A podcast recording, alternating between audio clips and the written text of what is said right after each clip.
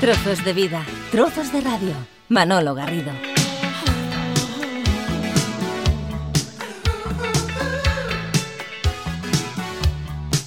Durante los próximos minutos vamos a conversar con Tony Hadley, del que se acaba de publicar su biografía, en pocas palabras, To Cut a Long Story Short, un recorrido por la vida artística, personal del que fue cantante de Spandau Ballet.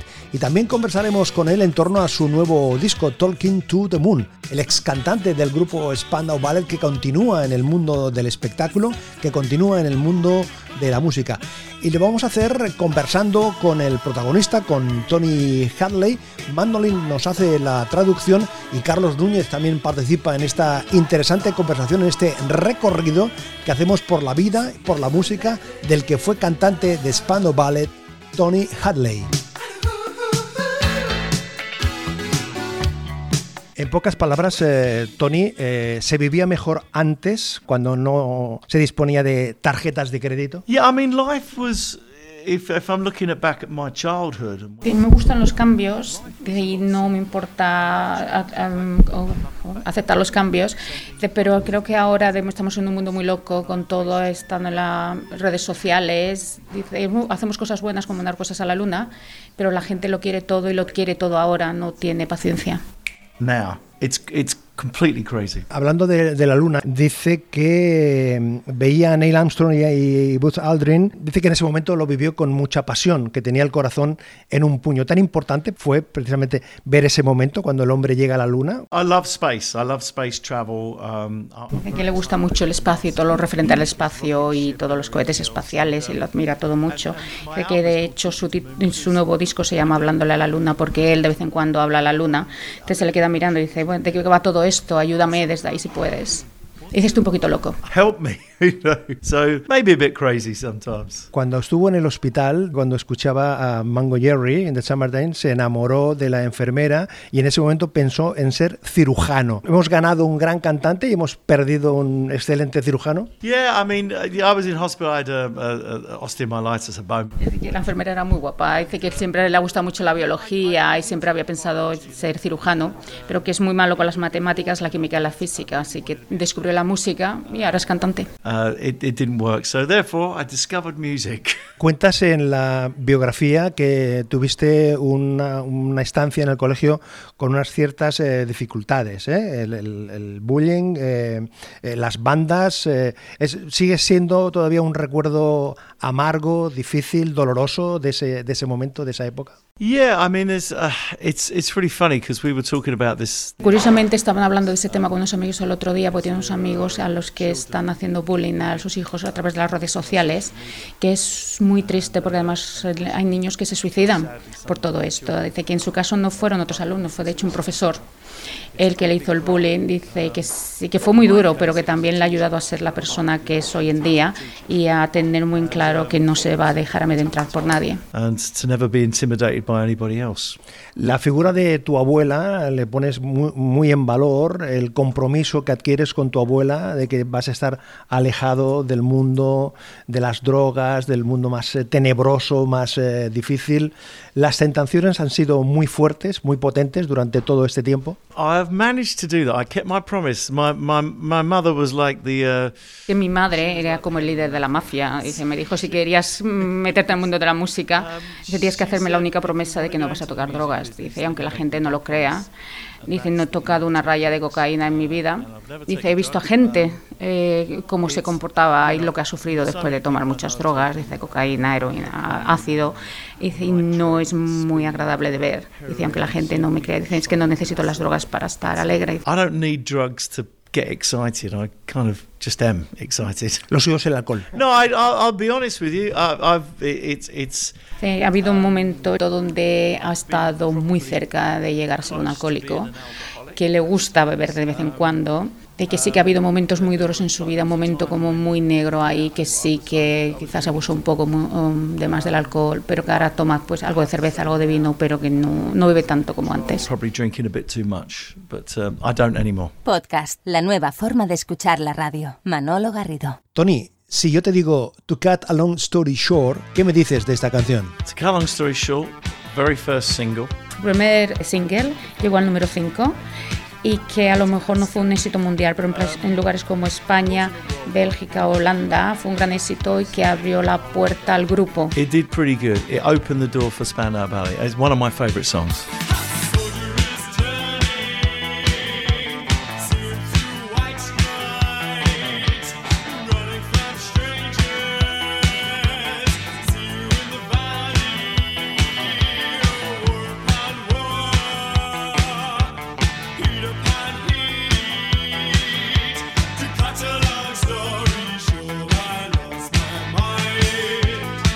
Sindicalista, vendedor, cantante, mm, cirujano, soñando. ¿Con qué se queda de todo esto? what I prefer most is, is, uh, is, singing. que él se queda con la de cantar, dice que lo que más le gusta es cantar, dice que cree que ahora mismo su voz está mejor que nunca y que se queda con un cantante. I think I'm singing better than ever. Um, that's the best feeling. 19 de febrero de 1983, primera boda, el nacimiento de su hijo, su mujer se pone de parto y él anda buscando un traje en ese momento, quería un traje para eh, estar eh, elegante y buscar una cámara Polaroid y eh, su pareja precisamente en ese momento le decía vámonos al hospital, vamos, vamos al hospital querías estar elegante en el mismo momento del nacimiento de Thomas. That is a true story. That is a true story. Y es una historia de verdad. Dice que su hijo ahora tiene 35 años, que sí que es verdad que quería estar elegante cuando naciera, que es un poquito loco, pero ¿qué pasó? Al final me dijeron de una manera no muy educada, vístete y vámonos al hospital. I was told in no uncertain terms, just get dressed, get me to hospital. Yo quería preguntarle una cosa, a ver si, si él ve eh, en Inglaterra Mm, bueno, en Gran Bretaña durante muchos, muchas décadas hemos ido viendo una sucesión de, de, artistas que iban saliendo de estilos que marcaban estética, música o a veces las dos cosas. Él formó parte de uno. ¿Por qué no pasa ahora esto? Hace años que no se ve un, esa inquietud. Well, it, it's it's that's a kind of that's a a long question. That it's a, well, it's a long answer. En aquella época te podías vestir incluso como un pavo real y sorprender a la gente, no la gente, tú podías andar por la calle vestido raro como los lomos románticos eran y la gente se paraba y decía, madre mía, ¿qué lleva ese puesto? Pero es que hoy en día eh, puedes llevar lo que quieras, que la gente ya ni te mira, ni se preocupa, ni nada. Yo creo que el problema más es eso de que hoy en día te pongas lo que te pongas, a la gente como le da igual, ya no te mira. En aquella época sí la gente se sorprendía, pero ahora ya no. En los 60, los 70, incluso los 80, había los jóvenes, los jóvenes lo único que tendían era eso, era música, era la moda y como mucho tenías tres canales de televisión, entonces pertenecías a, un, a algún tipo de grupo en particular. Hoy en día los niños tienen el mundo a su alcance en el teléfono, entonces ya no necesitas ser parte de nada porque tienes el mundo en, en el teléfono. But you only had music, fashion and three TV channels. That's all you have. Now kids have got the the world lives in this phone. So so you don't have to be a part of this bit or that but You can be a part of it's. It's a whole world thing, you know. The accessibility now to everything is, is huge. Claro, en ese momento lo que tuvo que hacer Tony Hadley para conocer y hablar con Frank Sinatra es falsificar una, una credencial del Melody, Melody Maker, ponerse un traje, ir con su madre, colarse y poder hablar cara a cara con Frank Sinatra el sueño de su vida de ese momento? Yeah, absolutely. I was, a massive Frank Sinatra fan. Pues sí, dice que solo tenía 17 años y que se dice su madre estaba muy celosa de lo que consiguió hacer, pero que sí que él llegó ahí, conoció a Frank Sinatra y habló con él. I met and spoke to Frank Sinatra. ¿Qué tiene de Parade para que él considere el, el mejor álbum del, del grupo? Por el resultado final, por el ambiente, porque cuentas precisamente en la biografía el ambiente de camaradería, el buen rollo que había entre todos. Eso también propició que sea su disco favorito por las fotografías que hace, hace mención, por el, el, resultado final. Yeah, I mean, I, I think some most people would say it was probably true. But... Dice que la mayoría de gente cree que el mejor disco del grupo fue True y que es muy buen disco, pero que él prefiere para ir, porque era un, fue un poco post-true, después de la guerra eran ya famosos, estaban ya sentando, no solo como músicos, sino en la vida familiar. Eh, venían porque la gente, dice al principio, aunque sí que tenían un poco de fama, no ganaban un duro, pero la gente se cree que aunque vayas a un programa de televisión, como era el que había antes de pop, de pop, que ya eres millonario, pero no ganaban casi dinero, fue a través de lo que empezaron. Tener una época que ya estaban más asentados, más relajados, más cómodos y que tiene canciones muy buenas como Run and Brown, eh, pero que era, eh, creo que, es la, que era la mejor época del grupo. So yeah, it was it was a, it was a I think a good time for the band. It was a nice, comfortable time for the band.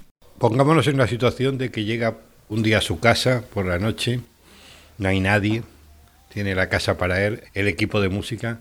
¿Qué es lo que pondría para escuchar que no quisiera que nadie, que nadie escuchase? O sea, que supieran que lo escucha. I know. I to, to be honest, I there's nothing. Dice, no hay nada que la avergüence que otros sepan que, que escucha, porque él dice, mm, dice, le gusta mucho el pop, el swing, el rock, dice que cualquier cosa que no, no se avergüenza de que nadie lo sepa. A lo mejor si volviera atrás en el tiempo, a lo mejor hablando de Summertime, a lo mejor, pero entonces, dice, ahora no, no le importa ser. She was lovely. La enfermera era maravillosa. Trozos de vida, trozos de radio. Only One You Live, otro de los grandes éxitos de Spandau Ballet. ¿Qué me cuentas? ¿Qué recuerdos? ¿Qué te sugiere? Only when you leave, I'll need to love you. yes, uh, yes. Only when you leave. Uh, Una canción pop muy buena, que es muy alegre, que a lo mejor no tiene un mensaje muy profundo, pero la escuchas te hace sentir bien y que tiene muy buenos recuerdos de cuando la grabó porque era como muy alegre. and it was it, it felt good at the time. So yeah, it's a great song.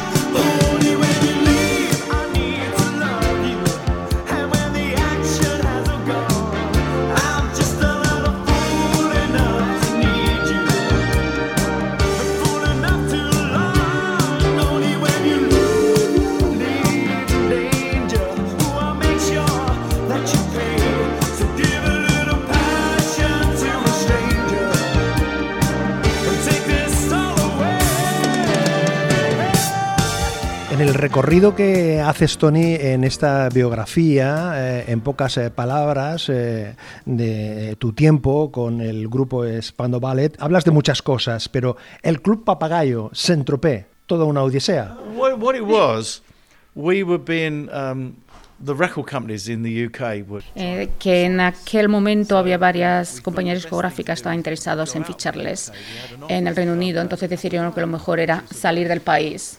Y se consiguió este contrato en el Club Papagayo, que era muy, muy elegante. Dice que en, aquel- en el 79 ya te cobraban por una cerveza como 10 euros.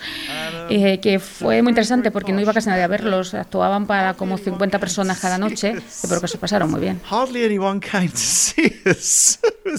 We played to maybe 50 people a night, but we had the most amazing time. It was it was quite incredible. Si alguna vez dejara de cantar, no sería la misma persona, así de simple.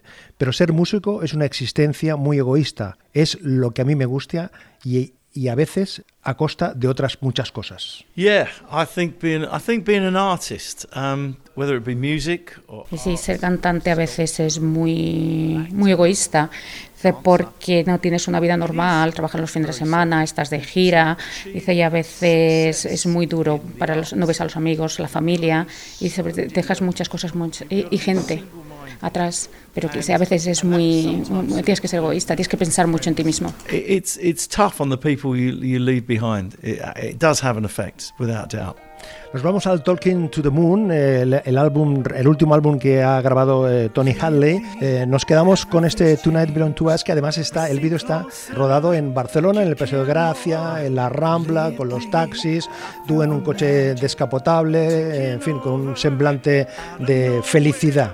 Yeah, I mean, what it was, we were playing in, in the Ramblers, the Teatro, uh, the. Beautiful. I mean, wow, wow, beautiful. Estaban actuando en Barcelona en el liceo y dijeron, ¿por qué vamos a grabar aquí el vídeo? Y salió muy bien, de que le gusta mucho Barcelona, es una ciudad muy bonita, con unos edificios muy bonitos. Beautiful buildings, and it- it's it's stunning, really stunning.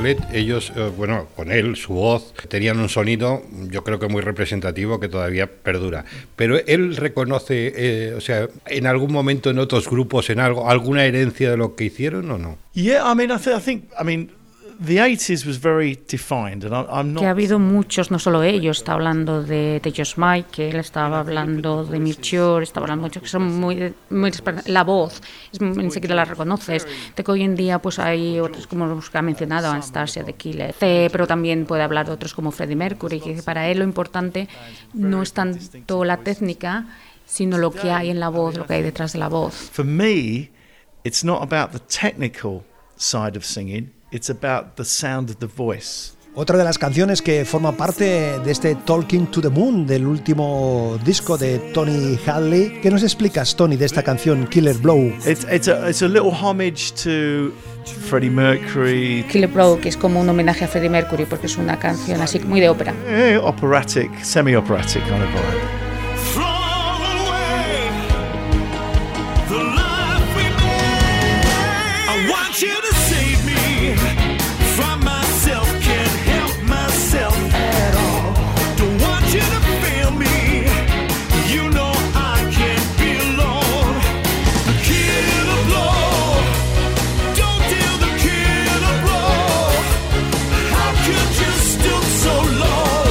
Tony Hadley que nos presenta esta biografía eh, en pocas palabras. Eh, Tony Hadley, su vida, el relato de su infancia, adolescencia, su presencia, su éxito, sus preocupaciones, sus tristezas.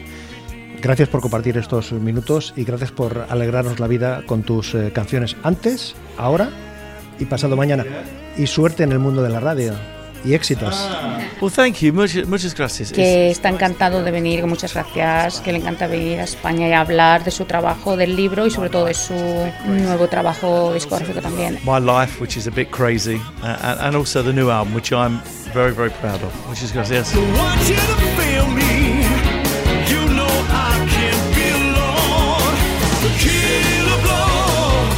Entonces, eh, Carlos Núñez, ¿cómo has visto a Tony Hadley en esta conversación que hemos mantenido con él, hablando un poco de, su vida, al hilo de la, su biografía que, ha escrito y tal?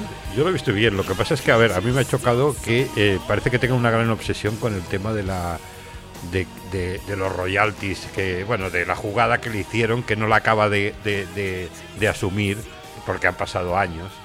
Y luego yo creo que eh, es un superviviente Quiero decir que estamos acostumbrados quizá a la imagen de, a lo mejor exagerada, porque la vemos así, de los artistas, que eh, vemos que tienen éxitos y pensamos que viven en grandes mansiones, con grandes coches. Con mucho dinero. Porque hay casos que sí. Y sin embargo, él es casi como una persona como si fuéramos que va viviendo al día, un poco de, de, que le salga un bolo en un sitio, de que de participar en una cosa de televisión, de un reality que a lo mejor en otro caso pensarías, ¿cómo va a, participar este? Y se lo toma con bastante buen rollo, bastante buena filosofía. ¿eh? Lo que pasa que no es sorprendente, ¿no, Carlos? Que le haya pasado a Tony Hadley eh, en su relación eh, con los hermanos en Spandau Ballet, ese conflicto, ¿no? Porque cuando formas un grupo, y además lo forman con 16, 17 años, pues pones en marcha una, una historia, ni te das cuenta, ni piensas en el tipo de... Piensas en divertirte y en tocar. Y al final lo que prima lo que manda, lo que vale, es lo que dice el papel, ¿no? Sí, pero yo creo que también a veces no es tanto el, los miembros del grupo como que de repente te pones en, en manos de, una, de unos gestores claro. que son los que empiezan a, poner problemas. Esto les ha pasado a los Rolling Stone, les ha pasado a muchísimos muchos artistas de, de muchísimo más nivel que de repente, eh, ¿te acuerdas cuando Apple tenía conflictos con los Beatles? Por ejemplo. O sea, quiere decir que, que, claro, hay un señor que le nombras y le dices, tú director general de no sé qué de la compañía, y entonces, o presidente de tal, y entonces ese señor tiene a los artistas como si fueran empleados. Y dice, oye, tú no puedes hacer esto, tú no puedes hacer lo otro. Pero, pero no deja de ser sorprendente porque siempre vemos la parte más, más artística, más creativa, y te parece que no, no puede pasar. De todas maneras, siempre hay celos de yo compongo, yo escrito, eh, a mí no me has dado tanto es difícil. Es un poco aventurado eh, esta reflexión que te planteo ahora, Carlos, pero yo no sé si Spandau Ballet tiene un recorrido sin Tony Hadley, porque enseguida asocias, asocias que la voz, eh, la, más, más que la imagen, que lo es también, porque eh, la voz, el estilo característico, más allá de que él no compusiese o participase en la creatividad, pero, claro, un, grupo, un grupo como Spandau Ballet sin Tony Hadley... No, no tiene ningún sentido. No tiene. Le pones otro señor y es una banda de covers. Sí, sí, sí, sí, es, es verdad, es verdad. No, pero es que, eh, es que además él, eh, esta historia de que, de que el que compone es el responsable, no, porque cuando es un grupo, normalmente un señor viene con la idea y el batería dice, oye, pues mira, pongo este, este ritmo, oye, no, esto tal, la voz, lo canto así. Y todo eso da, da, da forma a un éxito, que claro, hay un señor que es que, se, que ha puesto las notas, la letra, pero en el fondo la canción co cobra cuerpo con el grupo. Y muchas veces hemos dicho, tú coges a un, a un grupo interpreta una canción de éxito, luego ponen a otro señor interpretando y no es lo mismo. Yo, sin embargo, sí que le veo recorrido a él en su carrera en solitario y lleva, lleva haciendo cosas y además nos, nos ha presentado el, este, este último disco y una de, las canciones que nos hacía referencia que está grabada el, el, videoclip en Barcelona, que se siente muy vinculado. Es decir, que yo a él sí que le veo recorrido porque enseguida asocias y además el estilo de música que hace es el estilo de música característico, con lo cual sí que le veo, sí, sí que le veo mmm, proyección, sí que le veo futuro a Tony Hadley en este tiempo que, que, que está, que va haciendo cosas que va haciendo actuaciones. Yo creo que va subiendo más, va subiendo más. Además, mira, yo estaba pensando, eh, cuando lo vimos eh, hace un rato y tal, eh, pensaba en que tiene ese estilo, que a ver, que le falta la, la proyección, el momento, la canción de Robert Palmer, de Brian Ferry, o sea, un look elegante. Piensa que lleva, por ejemplo, el, el traje que lleva es de, es de, ¿Te has fijado en el detalle? Sí, el traje es del, del sastre del Savoy. el Savoy es, es uno del, el, es, el hotel sí, más emblemático más que hay en Londres. En Londres. Y entonces, claro, ese traje, eh, llevas la funda y no, todo. Dices, si lo ves cómo se movía y cómo no, hablaba y cómo se, en fin, cómo, cómo se expresaba. Que no está pidiendo para el bocadillo, claro, está claramente que pero, tiene, pero que no, tiene. pero dentro del concepto ese que tenemos de, de la gran vida, yo, yo he estado a punto de preguntarle que cuántos éxitos hay que tener ahora en, en Inglaterra para poder comprarse un piso. Porque, claro, una habitación vale un millón de libras. Por ejemplo, por ejemplo. Oye, lo que le ha hecho gracia es cuando le has recordado aquella anécdota que alguna vez has comentado aquí en la radio ante estos micrófonos, de tu anécdota eh, en Roma después de un concierto de sí. Spandau Ballet con algunas dificultades que tenías para conseguir eh, acceso al avión y lo solucionaste de una manera, en fin, no, yo le he sugerido que la ponga en el próximo libro como anécdota para, para baja, bajar un poco el tono y para porque además representa lo que era eh, Spandau Ballet en su momento. Que en es el que, próximo tomo de su, de, de, de su biografía, de, su sus memorias, sí. por ejemplo. No, no, no, pero es que la historia es que si lo miras, claro, dices, bueno, eh, el grupo estaba en los 80, estaba en su apogeo, a lo mejor él diría que no ganaban nada, bueno, es igual. Eh, la historia es que hacían ya eh, grandes espacios deportivos y entonces fue una cosa Roma, una promoción de, un, de una gira que luego venían a Barcelona y estuvimos en el Hilton de, de, Roma, el que está en la montaña, en una de las colinas. Allí, eh, bueno, entrevistan la terraza y estaban a un nivelazo, pero de los grandes. Y luego, pues estuvimos en el, en el autobús que iba hasta el concierto, donde Pino Saglioco, que era el promotor de eso, que, de España, les hacía juegos de manos, de magia y todo para que se entretuvieran. Pero lo, lo gracioso es que después, eh, al regresar a, Barcelona, eh, Pino y yo tuvimos un problema de que no había plazas tal, y, y, lo que hicimos fue eh, irnos a, una, a, un lado y Pino llevaba todo de fotos promocionales del grupo Spandau Ballet. de Spandau Ballet y nos dedicamos a firmarlas entonces se las empezó a dar a las azafatas y todo y nos consiguieron las plazas o sea que, que era Spandau Ballet es que me estoy acordando ahora la cara que ponía cuando se lo estabas explicando que se quedaba sorprendido absolutamente sí, sí, sí, sí. Sí, sí, la verdad, porque es que, a ver, es, es que claro, esto no lo vive, él no lo vive.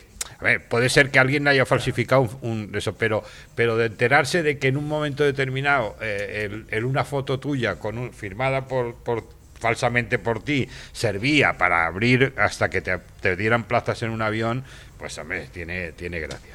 Estaba pensando, Carlos, que para, para concluir, eh, escuchamos una canción de Spandau Ballet. Sí. ¿Tú te atreves con alguna? A mí me da igual, de las primeras de la primera época, porque sé que a él le gustó uno de los discos posteriores, pero sí. a mí a mí el que me impactó por estética y todo es el primero. O sea, cualquiera del primero me va bien.